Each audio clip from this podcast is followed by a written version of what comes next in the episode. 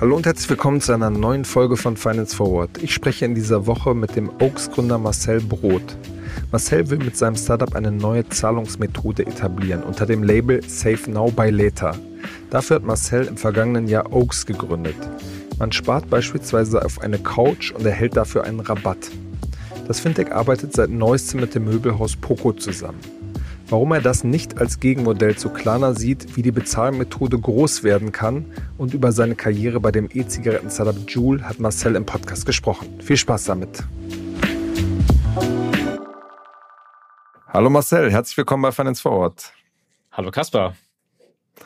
Marcel, äh, du hast ja irgendwie eine ziemlich äh, wilde äh, Biografie, muss man sagen. Bist eigentlich äh, mal bei einer Beratung äh, gestartet. Das war vielleicht noch nicht so wild, aber dann äh, warst du eine Zeit lang im Crypto-Space unterwegs, hast dann äh, Startup gegründet, hast so ein mhm. ICO äh, eingesammelt, mhm. ähm, äh, warst dann äh, im Management der E-Zigaretten-Firma äh, Juul, die ja einige vielleicht auch kennen. Äh, wie wie kam es äh, zu, diesen, zu diesem Werdegang? Ja, also ich glaube, angefangen hat ja alles nochmal ganz konservativ. Ich habe ja Mathe studiert und bin ja Nerd vom Background, da war noch alles in Ordnung. Aber ähm, ich glaube, nach meinem ersten Internship im Investmentbanking ähm, habe ich dann mit Thorsten das erste Startup schon während dem Studium gegründet. Das ist dein heutiger Mitgründer auch. Ja. Das ist mein heutiger Mitgründer, genau. Wir kennen uns seit Schulzeiten. Und ja, ich glaube, das berichten ja ganz viele Gründer. Wenn man mal anfängt mit dem Startup-Thema, dann lässt einen das nicht mehr los. Ja, und insofern war ich auch bei BCG äh, nach drei Jahren auf der Suche, was gibt es zu tun, was gibt es Spannendes da draußen. Und das Thema Blockchain, Fintech fand ich natürlich sehr spannend. Und 2018 war das natürlich auch so eine, eine ganz andere Welle, noch als heute. Aber durfte, glaube ich, unglaublich viel äh, lernen, war ein halbes Jahr lang in China unterwegs, in Beijing und Shanghai und habe dort erfahren, wie vibrant ja, diese ganze Tech-Community dort ist. Und ja, bin dankbar für all diese ganzen Erfahrungen, die ich jetzt heute auch mit einbringe ins heutige Gründerleben bei Oaks. Was hast du da, was habt ihr da mit dem Blockchain-Unternehmen ganz konkret gemacht? Also ganz konkret, ähm, es war keine Gründung von Thorsten und von mir, sondern wir sind eigentlich ein existierendes Unternehmen mit reingegangen. Äh, da ging es um äh, Loyalty-Punkte äh, für B2B, äh, für B2C-Companies. Und letztendlich ging es darum, Käufe zu incentivieren äh, mit branded Tokens. Ja, das heißt, äh, Consumer Brands konnten mit unserer Infrastruktur eigene Coins rausgeben und die haben wir dann auch auf verschiedenen Retail-Produkten distributed tatsächlich. Warum hat das letztendlich äh, nicht geklappt? Ich würde nicht sagen, ob das nicht geklappt hat. Ja, die Firma existiert heute weiterhin. Ähm, ich glaube, das ist ein Thema, das hat damals sehr stark vom Marketing gelebt. Ja, dieser perceived value of Crypto, sagen wir mal, auf den einige Firmen dann mit aufgesprungen sind. Und 2018 hatte sich der Markt ja dann auch ein bisschen rückwärts entwickelt, ähm, was dazu geführt hat, dass einmal ähm, die Funds, die wir eingesammelt haben, es waren damals acht Millionen, ähm, die haben wir natürlich schön in Ethereum gelassen. Die sind ein bisschen zusammengeschmolzen. Das heißt, äh, intern das Team zu halten war schwierig. Und der zweite Punkt ist auch der äh, Appetit der Marken ja, und der Konsumenten, auf diese Kryptothemen draufzuspringen, äh, war nicht mehr so groß. Das heißt, ähm, das Geschäftsmodell war sehr, sehr abhängig letztendlich von dieser ganzen Kryptobewegung. Und das, glaube ich, auch ein Unterschied zu dem, was wir heute bei Oaks machen, ja, was, glaube ich, viel mehr in Fundamentalwerten verankert ist. Aber gab es denn irgendwie große Marken, ähm, die diese Token eingesetzt haben? Weil ich meine, man sieht ja rechts und links schon äh, Nike und Co., die mit so NFT-Sachen experimentieren. Das ist ja, liegt das ja gar nicht so äh, weit von entfernt. Also gibt es, gab es da große Marken, die da aufgesprungen sind? Also ein Beispiel ist eine Kaffeefirma tatsächlich, Latesso heißen die. Und äh, die haben tatsächlich in äh, mehreren Ländern insgesamt sieben Millionen Kaffees äh, verkauft an Endkunden, die dann auch äh, Coins sozusagen auf der Verpackung hatten, die eingelöst werden konnten. Und daraus ist dann so ein Loyalty-Thema entstanden. Okay, okay. Und äh, wie kam es dann zu deinem, deinem Wechsel zu, zu Joule? Eigentlich per Zufall. Also ich war, wie gesagt, sehr viel in Asien unterwegs und ein äh, Bekannter, der sehr früh in den USA Joule mit aufgebaut hatte, hat gesagt, ähm, wir gehen jetzt nach EMEA und machen dort verschiedene Märkte auf. Und ähm, das hat mich einfach von der kommerziellen Aufgabe sehr interessiert. Ja. Ähm, ist natürlich ein kontroverses Thema. Äh, E-Zigaretten musste mich damit erstmal so auseinandersetzen. Äh, kann ich das irgendwie äh, leben? Ja, habe aber verstanden, dass dieses Silicon Valley Startup aus äh, aus äh, San Francisco dort die, die Mission hatte, eigentlich E-Zigarettenfirmen kaputt zu machen ja, und hatte eigentlich eine höhere Aufgabe. Und insofern äh, mit viel Funding haben wir dann äh, in der Schweiz gestartet, Schweiz geöffnet. Äh, später war ich auch in Österreich und in Deutschland aktiv und ja, durfte dann auch äh, Sales-Teams dort leiten und wirklich in, ja, ich glaube, neun Monaten einen extremen äh, Aufschwung miterleben. Ja, so ein bisschen wie aus Rocket-Internet-Zeiten man das noch von früher kennt. Und äh, gleichzeitig aber auch eine andere Phase dann, als es regulatorische Krisen gab in den USA, in dem wir dann die Operations äh, in EMEA auch Stück für Stück wieder zurückskaliert haben. Und auch für diese taffen Zeiten wurde dann sehr ich sag mal, missionsgetriebene Teams, äh, die sehr stark zusammenhalten, auch wieder zurückskalieren musst, ähm, nimmt man sehr, sehr viel mit, wenn man im Leadership-Team ist.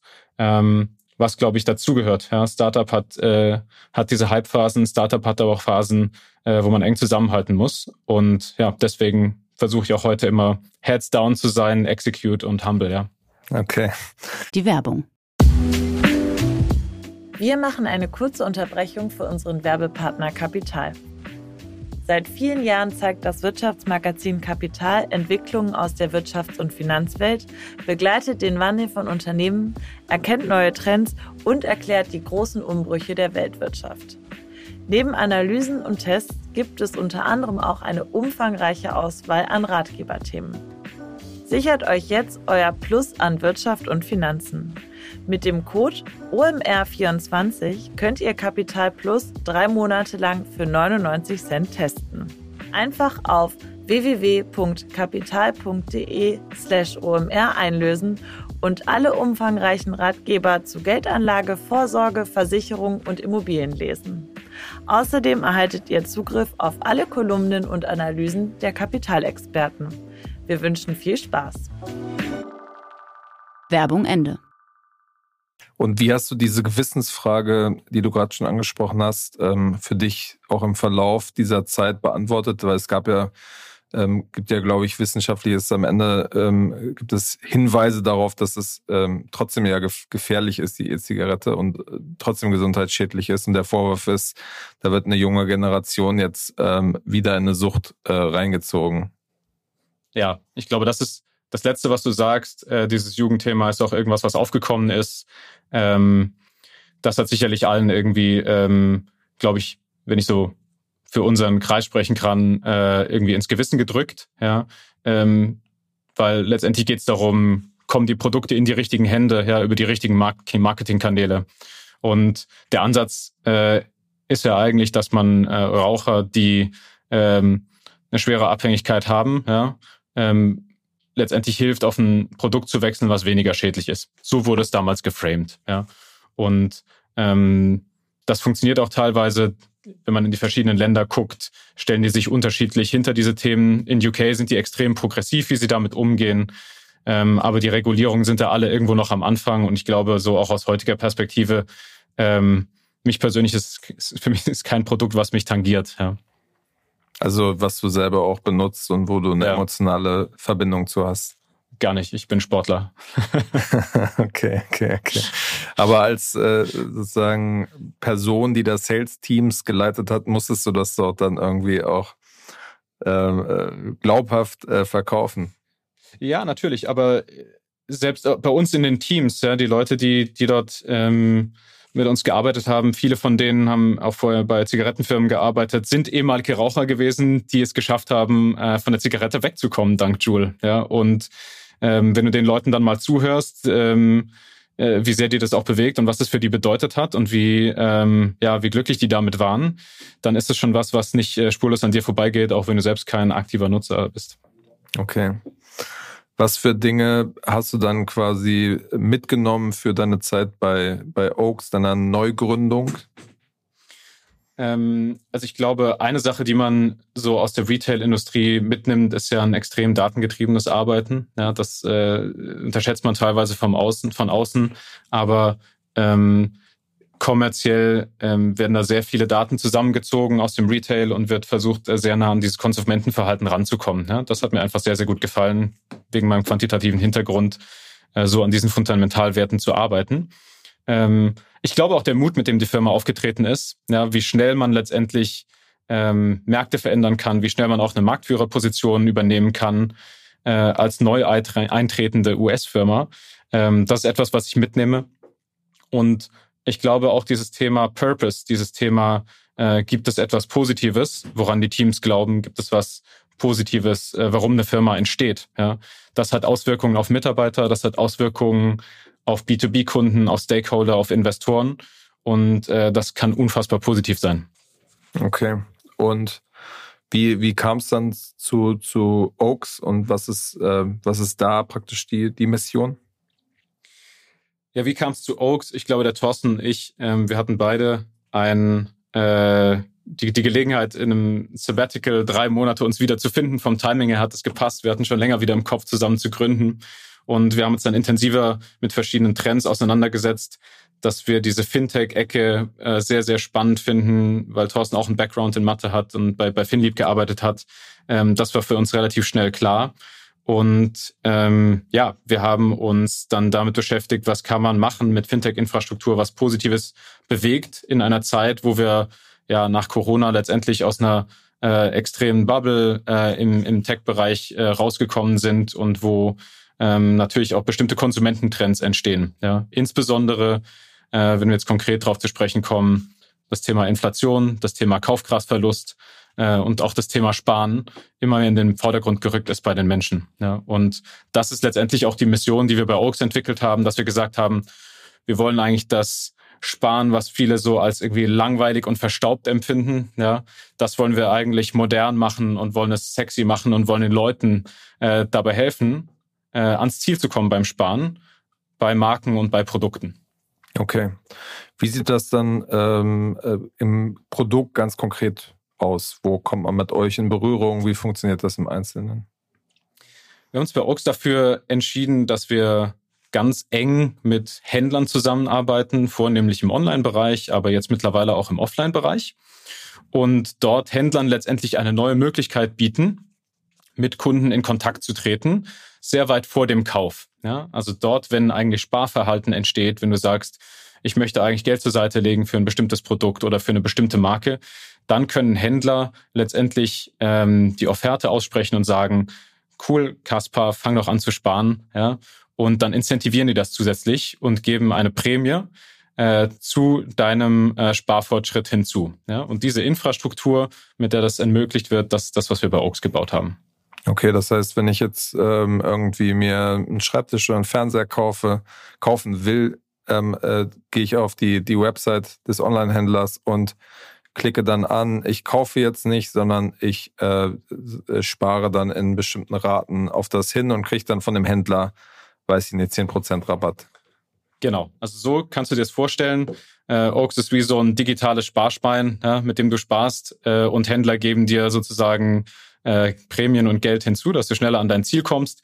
Die Interaktionspunkte dafür sind natürlich erstmal die Produktdetailseite, ja, äh, können Banner auf der Homepage sein, kann aber auch äh, letztendlich verknüpft sein mit CRM-Lösungen. Äh, das Thema Warenkorbabbruch ist auch ein ganz großes Thema im äh, Onlinehandel. Und überall dort kann man letztendlich an die Leute herantreten und sagen, neben jetzt kaufen und jetzt finanzieren, gibt es eine dritte Möglichkeit, die heißt, jetzt anfangen zu sparen. Okay. Und ähm, aber eigentlich widerspricht das doch dem normalen, in Anführungsstrichen, Verkaufs, äh, Kaufsverhalten, wo man irgendwo sitzt und Impulskäufe macht, schnell was haben will. Äh, das ist ja am Ende ähm, sozusagen das Gegenteil davon. Du sprichst genau an, das Kaufverhalten. Ja, Kaufverhalten äh, bedeutet aber auch, dass das Geld, äh, um zu kaufen, jetzt letztendlich schon in der Tasche ist. Ja, die Frage, die wir eigentlich Händlern gestellt haben, in über 350 Händlergesprächen im ersten halben Jahr diesen, diesen Jahres, ist, wo kommt eigentlich das Geld her, was eure äh, Kunden ausgeben, ja, und was passiert, bevor sie das Geld haben. Und da kommt man letztendlich äh, zu der Lösung, dass es ein ganz ausgeprägtes Sparverhalten gibt in Deutschland die Leute speziell in höherpreisigen Produktkategorien, das heißt Urlaub, Möbel, Elektronik, Schmuck, ja, ähm, wirklich viele Monate im Schnitt darauf hinarbeiten, dieses Geld sich zur Seite zu legen.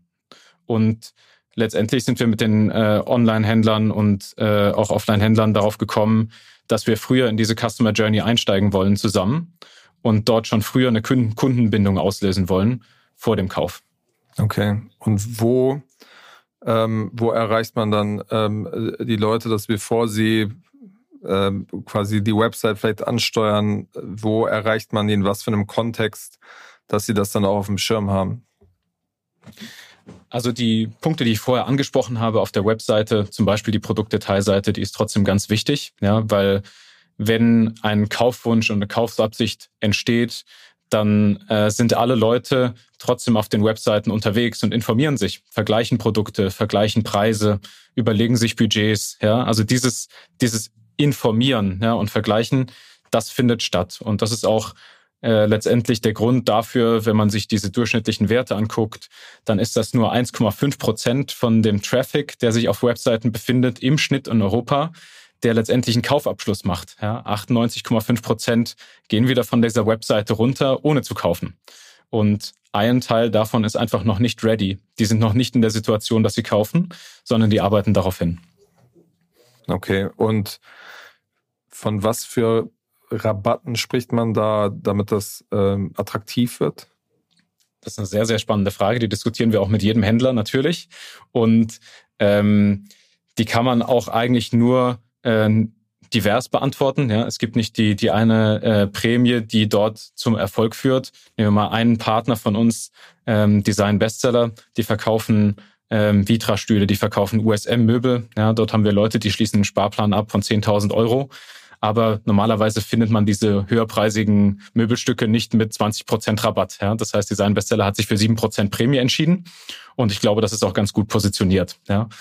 Wohingegen, äh, wenn wir über einen anderen Partner von uns sprechen, Poco, ähm, die ja der größte Möbeldiscounter in Deutschland sind, ähm, dann geht man dort eher von zehn Prozent Rabatt aus. Und äh, ich glaube, so streut sich das je nach Kategorie und je nach Positionierung vom Händler. Und das muss auch in das Pricing und in das Marketingkonzept äh, der jeweiligen Händler reinpassen. Okay. Und wie seht ihr das äh, jetzt im Moment mit ähm, in einer Zeit, wo es keine Zinsen gibt, kann man ja immer sagen, so ist total okay, wenn ich jetzt hier auf so ein Konto drauf äh, spare, ähm, in einer Zeit, wo es bei Trade Republic zum Beispiel jetzt ab Oktober vier Prozent Zinsen gibt, ähm, wie seht ihr das als ja, Konkurrenzprodukt, dass man sagt so, hey, ich will jetzt lieber hier die vier mhm. Prozent äh, sparen, als äh, ich hatte bei euch auf der Seite gesehen, da gibt es manchmal dann 2,5 Prozent äh, sozusagen Rabatt, dass man sagt so, ähm, ich will jetzt lieber hier die vier Prozent bekommen, als äh, irgendwo ohne Zinsen zu sparen. Ja, sehr gute Frage. Äh, und ich glaube, das ist auch etwas, was der, der Konsument tatsächlich überlegt, wenn er diese Entscheidung trifft. Jetzt ist es so, die durchschnittliche Spardauer die ist nicht ein Jahr, sondern liegt deutlich drunter. Ne? Das heißt, ähm, wir sehen das bei uns, das sind ein paar Monate, sagen wir mal sechs Monate im Schnitt. Ja? Und ähm, wenn wir jetzt von zum Beispiel Pinolino, äh, die Kindermöbel äh, und, und Kinderspielsachen verkaufen, ausgehen und die geben 20 Prozent oder Poco 10 Prozent, dann ist es gerechnet auf ein halbes Jahr äh, schon eine sehr wirtschaftliche Rechnung, wenn man es vergleicht mit vier Prozent auf ein ganzes Jahr. Ja, sodass wir jetzt mal plakativ sagen können, wir gehen da schon in die Richtung 10x better, wenn sich das jemand wirklich ähm, genau ausrechnet. Okay. Wie viele Sparpläne wurden bei euch dann schon äh, angelegt aktuell? Also zu Userzahlen geben wir noch keine Auskunft aktuell. Ähm, ich kann sagen, dass wir jetzt gerade uns im Deutschland-Launch befinden, zusammen mit elf Händlern. Und äh, wir täglich sehen, dass die Sign-ups hochgehen und die verschiedenen äh, KPIs, die wir uns anschauen. Aber ich glaube, es ist noch zu früh äh, für uns, äh, darüber groß zu sprechen. Okay, okay. Dann äh, fra fragen wir im halben Jahr nochmal nach. ähm, wie, wie ist äh, denn eure Marke äh, in dem ganzen Kontext äh, positioniert? Das ist ja bei Fintech auch immer eine ähm, sehr wichtige und zentrale Frage. Steht ihr da als Oaks auch mit im Vordergrund? Werden die Leute dann mhm. weitergeleitet, sind in der Oaks äh, App und verwalten da ihr, ihr Sparguthaben oder ähm, ja. bleibt es alles im äh, Poco-Feeling quasi. Ja, also letztendlich haben wir uns in der aktuellen Phase für ein Co-Branding entschieden. Ähm, das heißt, im Vordergrund steht natürlich auf der Webseite im ersten Kundenkontakt die Marke und der Händler, äh, bei dem der Kunde oder der potenzielle Kunde natürlich auch unterwegs ist. Das heißt, Oaks tritt dort als ähm, Dienstleister, als äh, Finanzservice-Provider äh, zum ersten Mal auf, aber immer im Co-Branding. Ne? Und auch während der ganzen Savings Journey ähm, ist es so, die Sparpläne sind zugeschnitten auf den einzelnen Händler. Wir mischen dort nicht, ja, äh, sondern wir versuchen den Funnel des Händlers zu stärken und treten konsequent im Co-Branding auf. Und ich glaube, das wollte ich noch dazu ergänzen. Das hatte ich äh, in deiner Frage am Anfang rausgehört. Ähm, wir glauben, dass das Thema Brand extrem wichtig ist. Ich denke, die Zeiten, äh, bei denen man in Fintech irgendwie äh, blaue Farbe und, und eckiges, äh, verpixeltes Logo äh, gezeigt hat, die sind definitiv vorbei. Also diesen Consumer Appeal zu zeigen als Fintech-Marke, das macht ja N26, Klarna und so weiter, also alles sehr erfolgreich vor. Und ich glaube, das gehört äh, bei uns auch von Anfang an zur Philosophie. Okay. Das heißt aber, äh, wenn man jetzt irgendwie sich ein Sofa bei Poco erspart hat, dann wird einem nicht äh, irgendwie Kindermöbel von eurem anderen Partner äh, eingespielt als als weitere, weiteres Sparobjekt. Richtig. Also unser Go-to-Market, und da sind wir auch ganz letztendlich aligned mit den Händlern, ähm, besteht darin, den Funnel der Händler zu verstärken, zu helfen, Kunden früher zu akquirieren, Kunden auch zu behalten nach einem Kauf. Ja, auf was möchtest du als nächstes sparen? Ähm, und dort sind wir eigentlich sehr inklusiv. Was meinst du mit inklusiv? Exklusiv. Exklusiv. Okay. Okay, okay. Und äh, im Hintergrund äh, befindet sich ja ein, ein Konto, richtig, ein Konto mit Karte. Da arbeitet ihr mit dem, mit dem Unternehmen äh, Modular zusammen. Wie mhm. funktioniert das äh, genau? Also wenn ich einen Sparplan äh, mir erstellen will, dann äh, muss ich automatisch auch ein, auch ein Konto mir bei euch eröffnen. Genau, also jeder, der Kunde bei Oaks wird, muss sich einmalig äh, verifizieren in Zusammenarbeit mit Modular. Das gibt dort ein äh, sehr schnellen KYC-Prozess, mit dem dann ein E-Geldkonto also Identifizierungsprozess. Ganz genau, ja. Und dort wird dann äh, ein E-Geldkonto eröffnet im Namen des Sparers. Ähm, das heißt, dieses Konto gehört zu jeder Zeit äh, letztendlich dem Sparer. Er hat auch jederzeit Zugriff auf das, was auf diesem Konto gespart wurde und kann auch jederzeit äh, das Geld wieder rausnehmen. Ja, das ist noch wichtig zu sagen. Ähm, weil die Leute wollen einfach das, die Kontrolle über ihr Geld behalten vor dem Kauf. Ja, der Kaufvertrag, der entsteht am Ende. Insofern ist es ein bisschen gegenteilig zur Finanzierung, wo der Kaufvertrag am Anfang entsteht. Und am Ende der Savings Journey ähm, haben wir dann zusammen, mit zusammen äh, mit Visa eine Debitkarte äh, erstellt, mit der dann der Kunde zurückgehen kann denn in den existierenden Checkout von Online-Händlern. Das heißt, wir müssen dort im ersten Schritt mal nichts integrieren und kann dort bezahlen. Und kann da aber auch äh, alle anderen möglichen Sachen mit bezahlen oder nur das, was er erspart hat? Das ist eingeschränkt, ja, richtig. Also eingeschränkt auf den Händler, falls du das meinst. Aber er könnte jetzt nicht, er, er, könnte jetzt nicht sagen, ich habe jetzt den äh, Design-Bestseller-Sparplan gemacht oder den Poco-Sparplan äh, und damit gehe ich jetzt äh, zu Aldi an die Kasse. Okay, dann kann er nur bei dem einen Händler mit der Karte einkaufen. Ganz genau, genau. Das ist das, was ich letztendlich vorhin mit äh, exklusiv meinte, ja. Okay, okay. Und ähm, wenn man das Geld jederzeit äh, abziehen kann, ähm, inwiefern kann man dann sich so einfach vielleicht auch einen schnellen 10% Rabatt quasi holen? Also dass man, also kann man das beschleunigen, mhm. dass man einfach das Geld auf einmal überweist und kriegt dann den Rabatt oder muss man irgendwie drei, vier Monate warten? Wie, wie ist da so die Dynamik? Also der Rabatt wird tatsächlich erst am Ende gegeben. Das heißt, dann, wenn der Kauf über die Ladentheke geht, dann gibt es auch diese zusätzliche Prämie. Ja, es ist nicht möglich, die Prämien von Händlern auszubuchen. Insofern haben wir da eine kleine Sperre eingebaut. Ähm, der andere Punkt, den du angesprochen hast, der ist auch sehr interessant.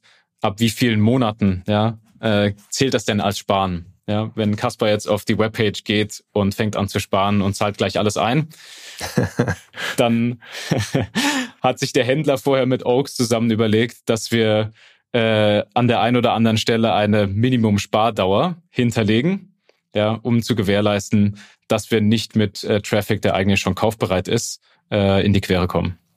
Und wie lang ist das dann im Schnitt? Meistens gehen wir da mit ein, zwei Monaten äh, ins Rennen.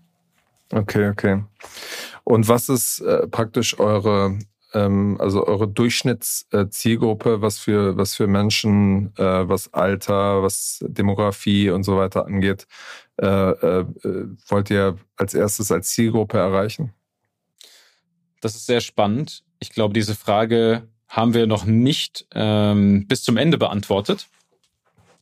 Aus einem ganz einfachen Grund. Aus der Research geht hervor und aus den ganzen Interviews, dass dieses Sparverhalten in allen möglichen äh, Bevölkerungsgruppen vertreten ist. Natürlich ist Gen Z besonders Fintech-affin und dort wird es irgendwie eine hohe Bereitschaft geben, solche Themen äh, auszuprobieren. Das ist vollkommen klar.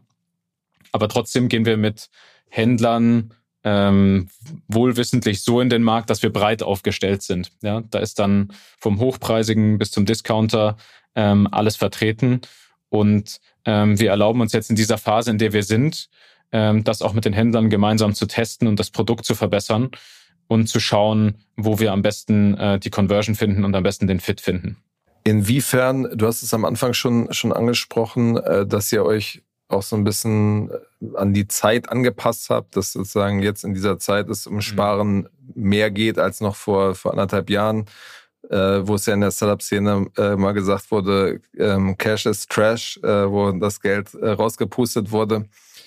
Ähm, und was sich auch auf die Haushalte übertragen hat, dass äh, der, der Geldbeutel ähm, mit dem ein bisschen vorsichtiger umgegangen ähm, wird. Inwiefern mhm. seht ihr euch da auch so ein bisschen als Abgrenzung zum Klarna-Modell, was ja sehr für dieses Buy Now Pay Later steht? Also ich kaufe jetzt und äh, bezahle auf Rechnung, also in zwei bis äh, 30 Tagen, äh, mhm. zwei Wochen oder 30 Tagen oder halt ein richtiger Ratenkauf in drei bis sechs Monaten.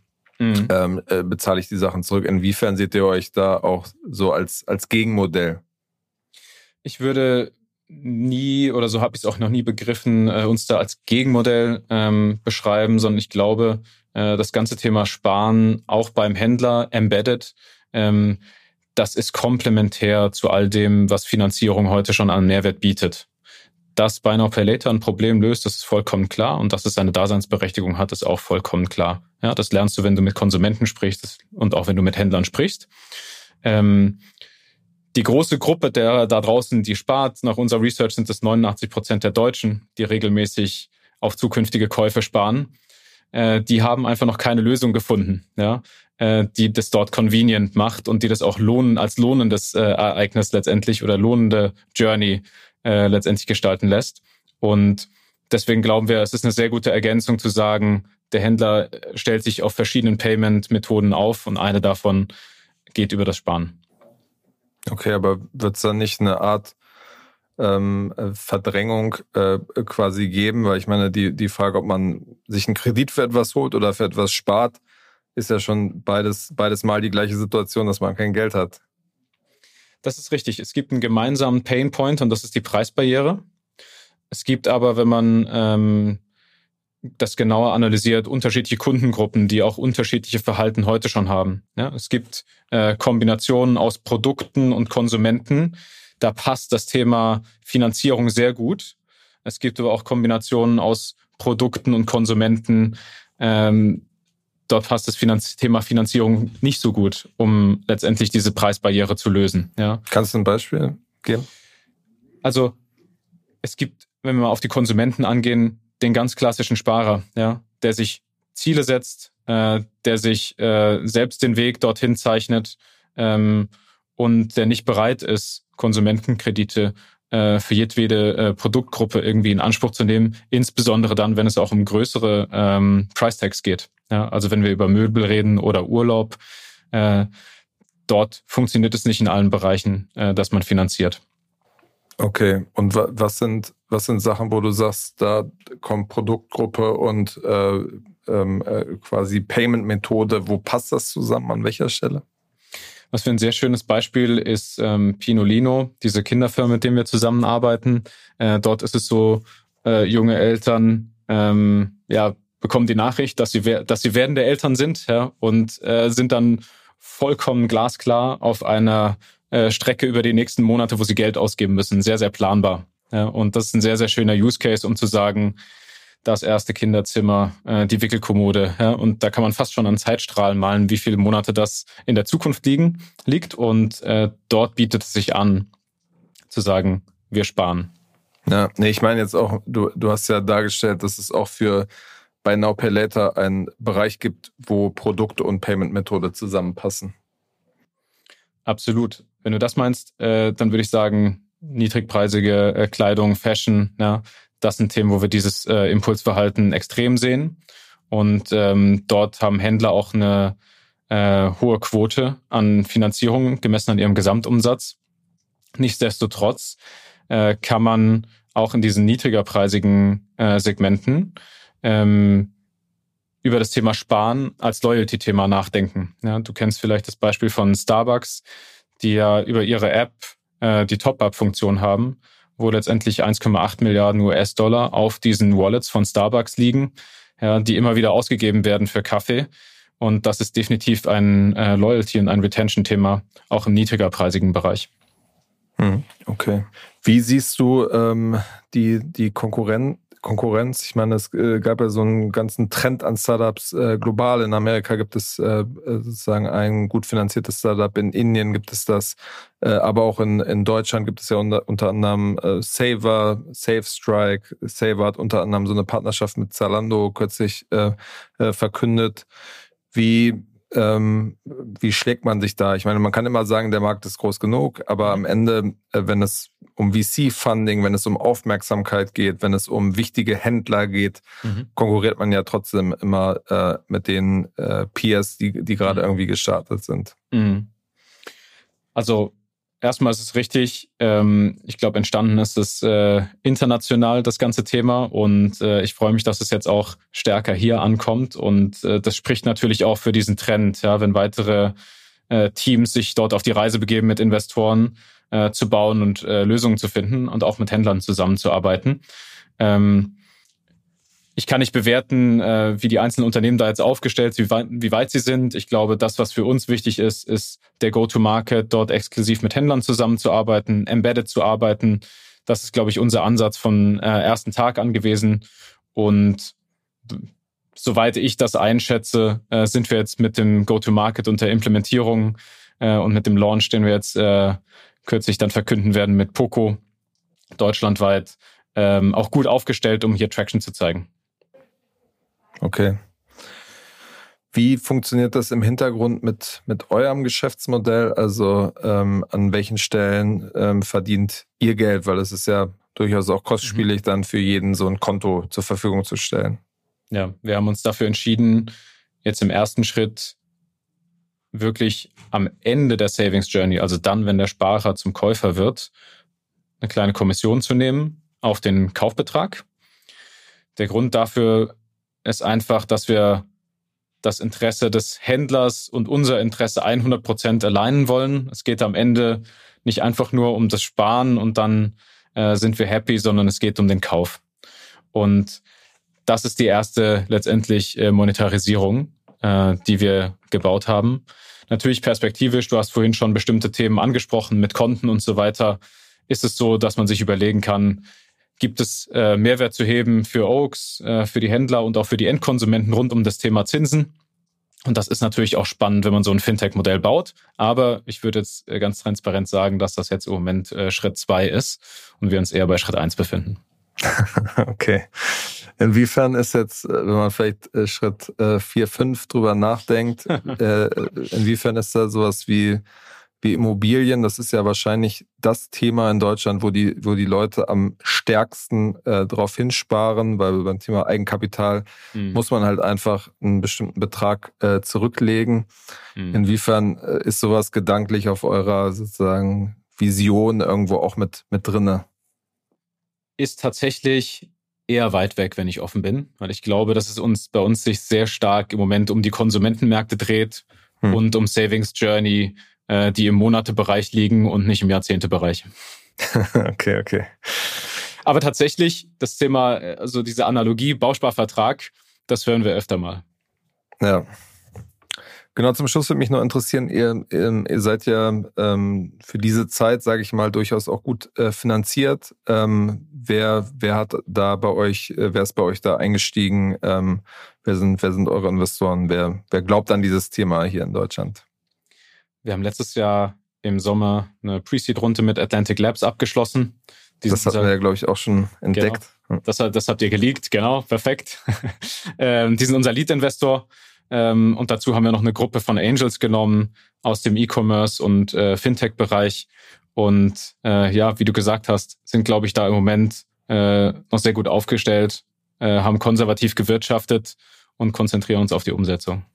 Okay, wer ist da so bei den Angels dabei? Ich glaube, äh, ganz wichtig für uns ist der Ruben Ritter, der CEO war bei Zalando, der das Thema E-Commerce natürlich in- und auswendig kennt und uns dort äh, mit Rat und Tat zur Seite steht, genauso wie Lorenz Jüngling, der CPO bei N26 war. Heute ist er bei Moonfair, der uns in der Produktumsetzung sehr viel äh, Ratschläge gibt, äh, genauso wie auch Tao Tao von Get Your Guide, ähm, um mal so ein paar Namen zu nennen. Aber letztendlich eine kleinere Gruppe, ähm, mit der wir in engerem Austausch sind. Das war so unsere Philosophie. Okay. Inwiefern hat euch das geärgert, dass äh, äh Ruben euch da nicht bei Zalando reingebracht hat und der, der Konkurrent das bekommen hat? ich will das gar nicht so sehr äh, kommentieren, wie nachhaltig diese Partnerschaft ist vom Konkurrenten und Zalando, ähm, weil äh, Piloten haben wir auch gemacht und ich glaube, ähm, um einen Enterprise-Kunden zu closen, äh, mit ihm umzusetzen und auch nachhaltig eine Partnerschaft zu entwickeln, ähm, braucht es einfach sehr, sehr viel Geduld und viele, viele Monate. Ja? Und ähm, ich glaube, da sind wir auch weiterhin äh, in guten Gesprächen, auch mit Zalando und auch diese Firma ist groß und ähm, ist aber sehr, sehr spannend, dass das Thema dort auf die Agenda gekommen ist. Ja. Alles klar, Marcel, dann ähm, sind wir schon am Ende unserer Zeit. Vielen Dank äh, für deine Zeit und ja, wir werden genau äh, im Blick behalten, ob dieser Trend äh, sich wirklich durchsetzt und äh, noch größer wird. Vielen Dank und bis zum nächsten Mal bei Finance Forward. Bis zum nächsten Mal.